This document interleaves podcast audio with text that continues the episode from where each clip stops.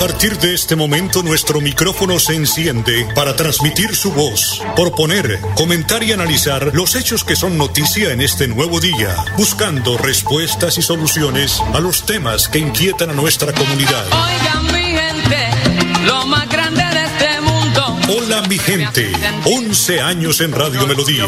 Hola mi gente, para que la voz de la comunidad se escuche. Hola mi gente. Lo llamé. Hola mi gente, presenta Amparo Parra Mosquera, la señora de las noticias. Vinieron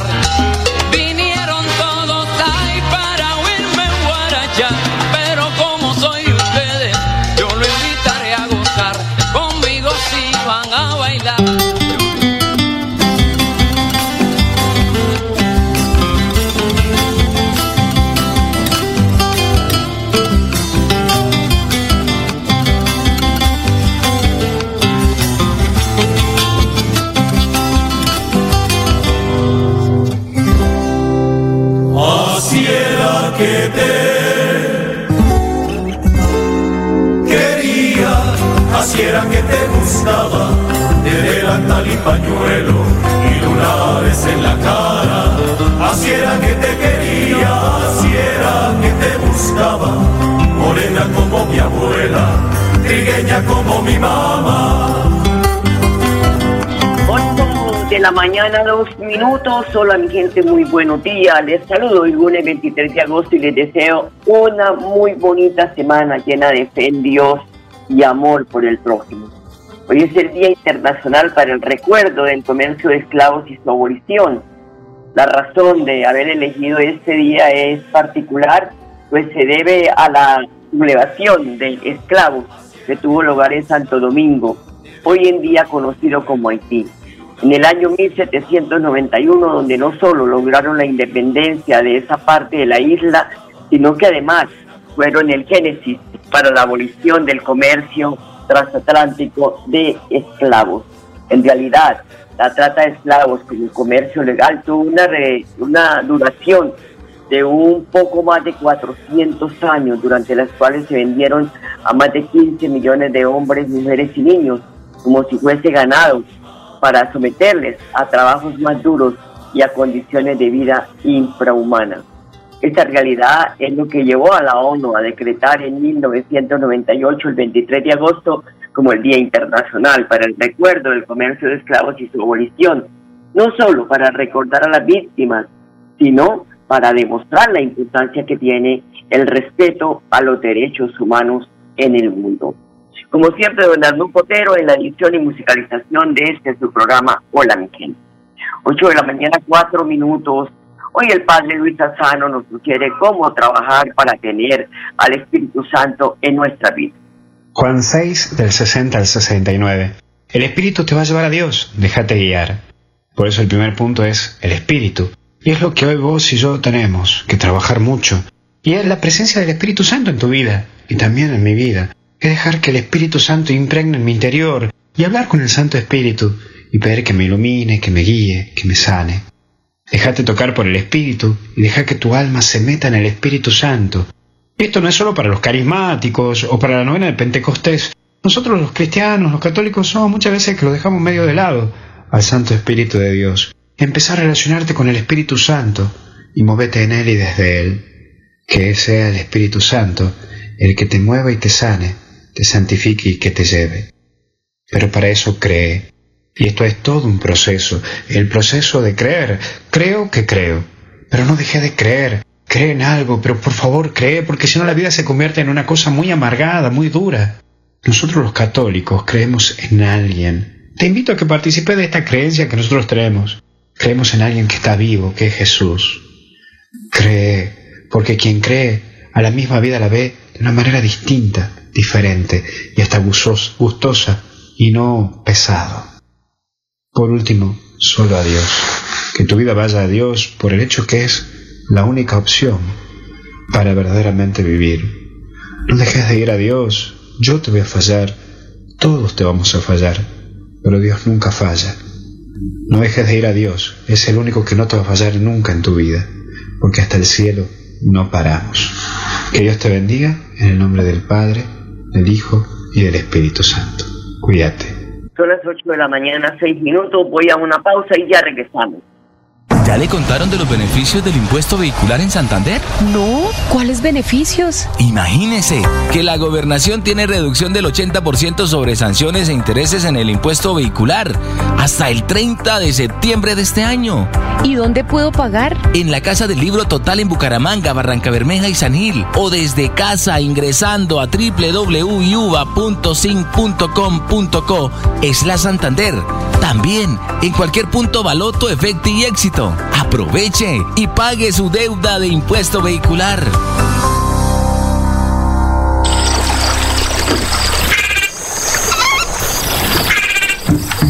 Este es el lenguaje de la naturaleza en los 69 humedales del Magdalena Medio Santandereano.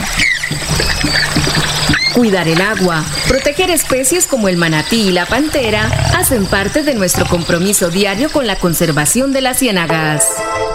Corporación Autónoma Regional de Santander, más cerca de la biodiversidad, mejor conectados ambientalmente.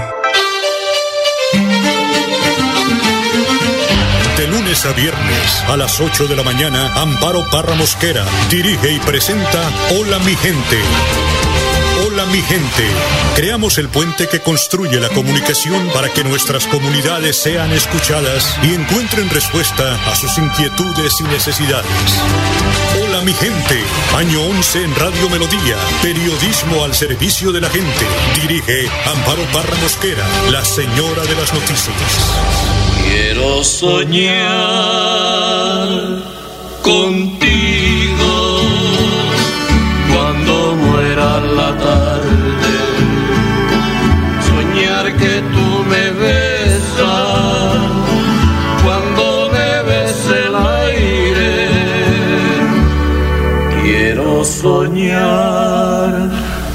contigo. Mirando un arrebol, soñar que tú me besas, sentir que tú me abrazas, teniendo tus miradas como un rayo de sol. Mañana, 8 minutos, 8, 8. ¿Cómo están disminuyendo los casos de contagio de COVID-19 en Santander y en el país? En el caso del departamento, 88 contagios, pues reportó el Ministerio de Salud este domingo que en el departamento y también confirmó el fallecimiento de cinco personas por la enfermedad. Pero tenemos que seguirnos cuidando, no demos papaya porque ese bicho anda suelto y a cualquier momento salta la liebre. Entonces, a cuidarnos. Bueno, les contamos que el Ministerio de Salud anunció que con corte a las 12 de la noche del viernes 20 de agosto del 2021 en el país se habían aplicado más de 33 millones de dosis de la vacuna contra el COVID-19. Sobre el total, en las últimas 24 horas se aplicaron casi 300 mil dosis, 17.859 de una sola dosis y 86.311 de segunda dosis. Según el informe, Santander ha vacunado a más de 1.600.000 personas. Está muy aplicada la gente en Santander. Qué bueno. Y también el Ministerio de Salud le entregó a Santander este fin de semana casi pues cerca de 60.000 vacunas anti-COVID para seguir avanzando en el Plan Nacional de Vacunación. 29.250 corresponden a la farmacéutica Pfizer están destinadas para primeras dosis de jóvenes entre 15 y 17 años. Así padre de familia y apoyar el burro con sus hijos jovencitos de 15 a 17 años y que los lleven porque hay que llevarlos, hay que guiarlos, decirles también se vacuna por el bien de toda su familia y de su vida también. Y tercera dosis para inmunosuprimidos en Colombia y el debate mundial se abre. Ministro de Salud Fernando Ruiz Gómez que confirmó la decisión de aplicar tercera dosis en el país a pacientes inmunosuprimidos con condiciones específicas.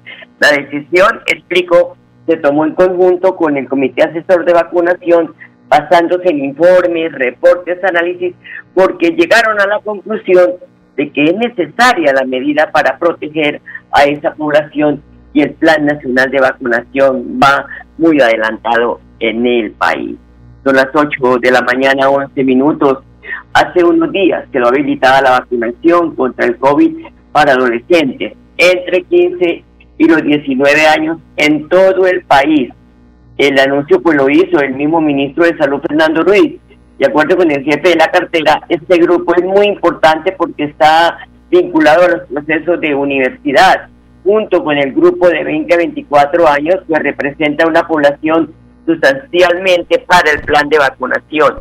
En Colombia son cerca de 4,100 mil, 4 millones 100 mil adolescentes los que pertenecen a ese rango de edad, según información del Departamento Nacional de Estadística, por la que representa un porcentaje valioso en cobertura, aunque tiene un paso adicional, aquellos que deseen acceder deberán hacerlo bajo la autorización expresa de sus padres. Por eso les decía a los papás que puyen el burro. Son las 8 de la mañana, 12 minutos. Vamos a una pausa, ya regresamos. Prevenga enfermedades como sarampión o rubeola vacunando a sus pequeños en edades de 1 a 10 años. La Secretaría de Salud Departamental invita a los padres de familia a que acudan con sus niños a la IPS o centro médico más cercano de su hogar. La vacunación trasciende barreras y es gratuita en los 87 municipios de Santander. Siempre adelante, siempre Santander.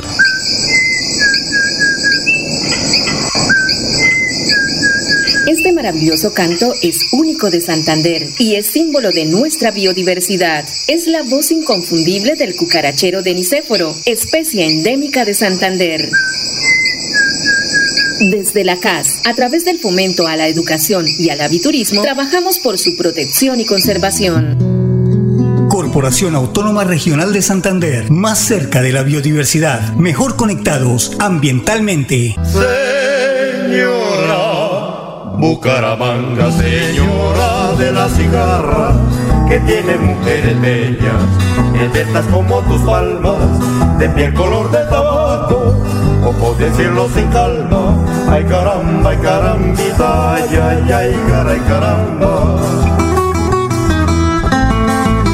8 de la mañana, 13 minutos. Antes de ir con el tema de las basuras, que es tan importante, la revista Semana publicó que un audio que se filtró a los medios de comunicación, una conversación de el exalcalde Rodolfo Hernández, hoy candidato presidencial, con un comprador, yo creo que uno de los inmuebles que vende su empresa, pero Virgen del Carmen, cójanos confesados, porque las palabras de grueso calibre son pero de grueso calibre, incluso lo amenazó de muerte, el señor se llama Jaime, y le dice, oígase bien, y me disculpan, pero es que como él lo dice, porque no lo digo yo, sigue pudiéndome, hijo de puta, y le pego un tiro mal De ese calibre en la conversación, todo el tiempo arrastrándole la madre a Jaime.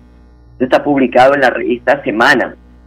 O sea, ya eh, eh, dice la revista que intentaron hablar con el candidato, pero que no fue posible porque dice que ahora se empiezan a filtrar eh, audios del señor Rodolfo, pues para desprestigiarlo. No, esto no es desprestigio, esto sucedió y el interlocutor, que se llama Jaime, muy decente, sostuvo la conversación que le grabó y él le dijo, yo sé que me están grabando, y fue tantas, y pa' tantas, y mal pa' tantas, ¿ah?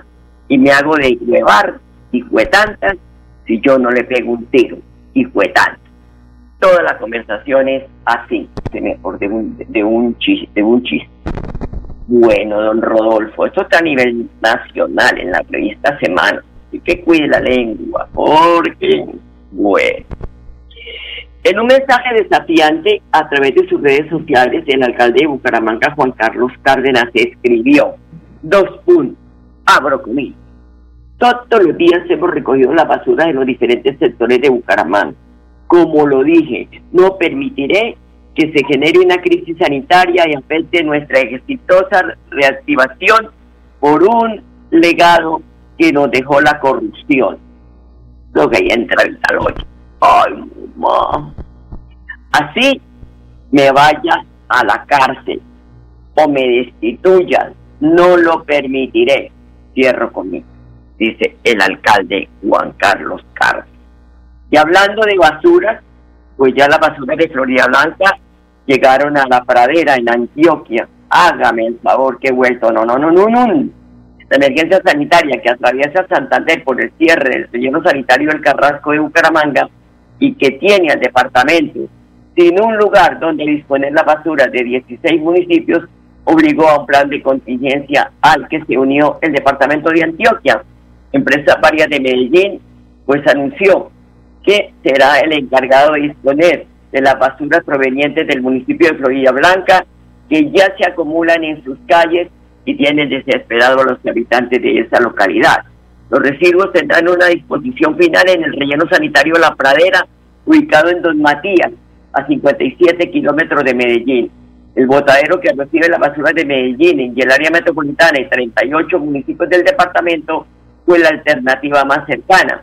Entre el viernes 20 de agosto en la noche y el domingo 22 en la tarde llegaron al relleno sanitario La Pradera en Don, en, Don Matías, aquí en, allá en el norte de Antioquia, 300 toneladas de residuos provenientes de Florida Blanca, una de las localidades de Santander afectada por el cierre del relleno sanitario del Carrasco, que servía para el depósito del 65% de los residuos sólidos de ese departamento. Este plan de contingencia fue puesto en marcha tras nueve días de una emergencia sanitaria en Santander causada por la imposibilidad de disponer de forma adecuada la basura, pues aunque los camiones recolectores cumplían su tarea, no tenían dónde depositar el material lo que generó represamiento de residuos en las calles, protesta de los habitantes y preocupación en las autoridades. El llamado que hace el gerente de la EMAP, empresa de aseo de Florida Blanca, Sergio Caballero, a la comunidad es que reciclen y de esta manera poder disminuir el volumen de basura y el costo del traslado de la misma al departamento de Antioquia. Escuchemos. Hoy queremos hacerle, hacerle una gran invitación a la comunidad a que nos ayuden desde sus casas a minimizar los residuos sólidos. Comprendamos y veamos el enorme esfuerzo que está haciendo la EMAF, la empresa Veolia, la administración, nuestro alcalde, el doctor Miguel Ángel, por mantener, conservar y apoyar en esta calamidad, en esta gran situación. Los invitamos que desde sus casas nos ayuden haciendo una separación para que no todos los residuos generados se vayan para Medellín, para que podamos disminuir los volúmenes, reciclando, reorganizando, reutilizando. Todo esto porque tenemos que tener la cultura de reciclar, lavar los recipientes, dejarlos secos, ayudar, porque mire, es que esto es un problema grave, ¿sí? Mientras en otros países importan basura como en Suecia, nosotros aquí peleamos por la basura, pero tenemos que tener conciencia, reciclar saber reciclar y poder disminuir el volumen de basura, porque de esta forma pues disminuye el recibo. La pregunta de los dos millones aquí es, ¿en cuánto llegará el cobro de recibo de recolección de basura? Y después empezamos a hablar más de la empresa, pero somos nosotros mismos los que generamos toda esa cantidad de basura y no reciclamos. Bueno, son las 8 de la mañana, 19 minutos. Voy a una pausa, ya regresamos. Santander Solidario. Generamos continuidad en educación superior con la entrega de incentivos económicos para los estratos 1 y 2, beneficiando a 17.105 estudiantes y becas Generación Diamante para la ruralidad y vulnerabilidad, favoreciendo a 2.598 estudiantes. La educación es nuestra prioridad. Gobernación de Santander, siempre Santander. Tiene toda mi fortuna, está en su cielo la luna, qué lejos estás de mí, está en su cielo la luna, qué lejos estás de mí, con mi guitarra te canto esta canción. 20 minutos, 8.20, Florida Blanca activa el plan de contingencia ante inicio de la segunda temporada de lluvias. El gobierno del alcalde Miguel Moreno activó el plan de emergencia a través del Consejo Municipal de Gestión del Riesgo, esto con el fin de reforzar las medidas de prevención y mitigación y así reducir las consecuencias por posibles eventos que se puedan presentar durante la segunda temporada de lluvias. Lady Marcela Tolosa es la jefe de la Unidad de Gestión Ambiental y Mitigación del Riesgo de Florida Blanca. Indicó además que durante la primera temporada de lluvias se presentaron algunas eventualidades. Con una comunicación emitida por parte del IDEAM y del Ministerio de Medio Ambiente, nos hacen un llamado a todos los consejos municipales de gestión del riesgo. El Consejo Municipal de Gestión del Riesgo de Florida Blanca se encuentra activo con su plan de contingencia. Invito a todos los florideños a que mantengamos actualizado nuestro plan de gestión de riesgo y de emergencias cualquier emergencia que se nos pueda presentar en nuestro municipio de Florida Blanca, con mucho gusto será atendida por nuestros organismos de socorro. Estamos atentos a ustedes, Ponalzar, Defensa Civil, Cruz Roja, bomberos, Oficina de Gestión Ambiental y Mitigación del Riesgo, atentos a cualquier emergencia que se nos presente en nuestro municipio. Se nos han presentado algunas emergencias por lluvias, por la primera temporada de lluvias de este, de este año 2021. Por eso mismo, Hacemos un llamado a la comunidad con el fin de evitar y prevenir estas emergencias. Debemos mantener nuestras quebradas limpias, mantener nuestras canaletas libres de residuos sólidos, mantener nuestros techos muy bien asegurados con el fin de que los fuertes vientos que se lleguen a presentar en nuestro municipio desechen nuestras casas. Hacemos este llamado a toda la comunidad florideña para prevenir y mitigar el riesgo que se nos pueda presentar por la segunda temporada de lluvias.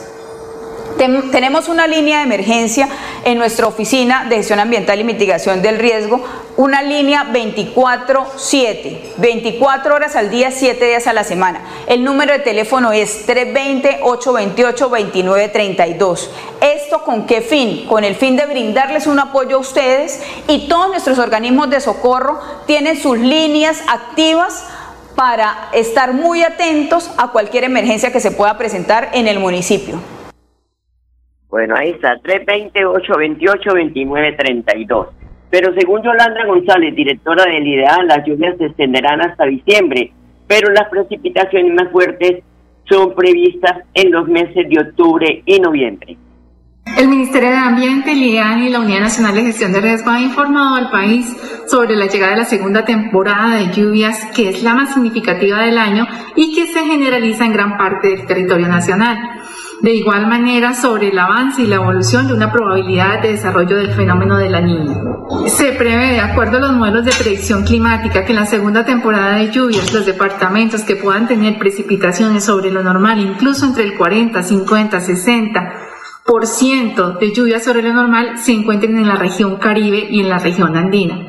Especialmente pueden alcanzar algunos sectores valores sobre lo normal hasta el 80% en sectores de La Guajira, del Magdalena, del norte de Santander, en algunos sectores de los departamentos del centro y norte de la región andina. Recomendamos a La Guajira, Magdalena, Cesar, a sectores de Antioquia, Calda, Risaralda, Quindío, Tolima, Huila, Norte de Santander, Santander, Cundinamarca y Boyacá, tomar las medidas necesarias, actualizar sus planes de prevención ante la probabilidad de deslizamientos de tierra, avenidas torrenciales, crecientes súbitas, inundaciones, especialmente en aquellas zonas de ladera bastante inestables, no solo en el área rural, sino en las ciudades que tienen zonas de ladera también tomar las medidas necesarias a la población en general tomar, eh, eh, atender las recomendaciones del Sistema Nacional de Gestión de Riesgo y estar monitoreando los comunicados del INEAL.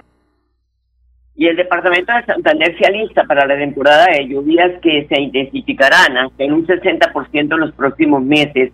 César García, Chapita, director departamental de gestión del riesgo de desastres, sostiene que según el IDAN las lluvias se intensificarán en los meses de octubre y noviembre con probabilidades de desarrollarse el fenómeno de la niña. Inicia la segunda temporada de lluvias en el país, así lo ha advertido el ministro de Ambiente, el doctor Carlos Correa, y la directora del IDEAN, la doctora Yolanda González. Las lluvias irán hasta mediados del mes de diciembre, con mayor presencia y mayor intensidad en los meses de octubre y noviembre.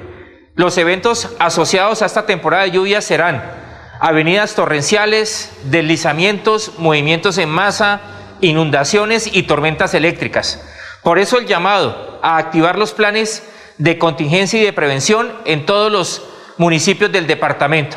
De igual forma, un llamado a los operadores viales a activar sus planes de contingencia en la vía, sobre todo que conduce de Bucaramanga a Barranca Bermeja, Bucaramanga Pamplona y también Bucaramanga a Bogotá. Seguimos trabajando y preparándonos para esta segunda temporada de lluvias, porque la prevención es la clave. Son las 8 de la mañana, 26 minutos. Lamentablemente se nos termina el tiempo. Mañana no puedo hacer programa porque tengo una cita médica a esta hora de la mañana, pero estaremos el miércoles nuevamente con ustedes, queridos oyentes. Lo único que les pido es que oren por mi salud. No es que esté grave, sino que pues son eh, citas de control para poder estar así paradita como un roblecito hasta que Dios ahí me planille. A ustedes, amables oyentes, gracias por su compañía. Hasta el miércoles. Los quiero mucho. Hola mi gente, hola mi gente, hola mi gente, hola mi De lunes a viernes a las 8 de la mañana. Hola mi gente, un compromiso diario con la comunidad, un micrófono abierto para el pueblo. Conduce Amparo Parra Mosquera, la señora de las noticias.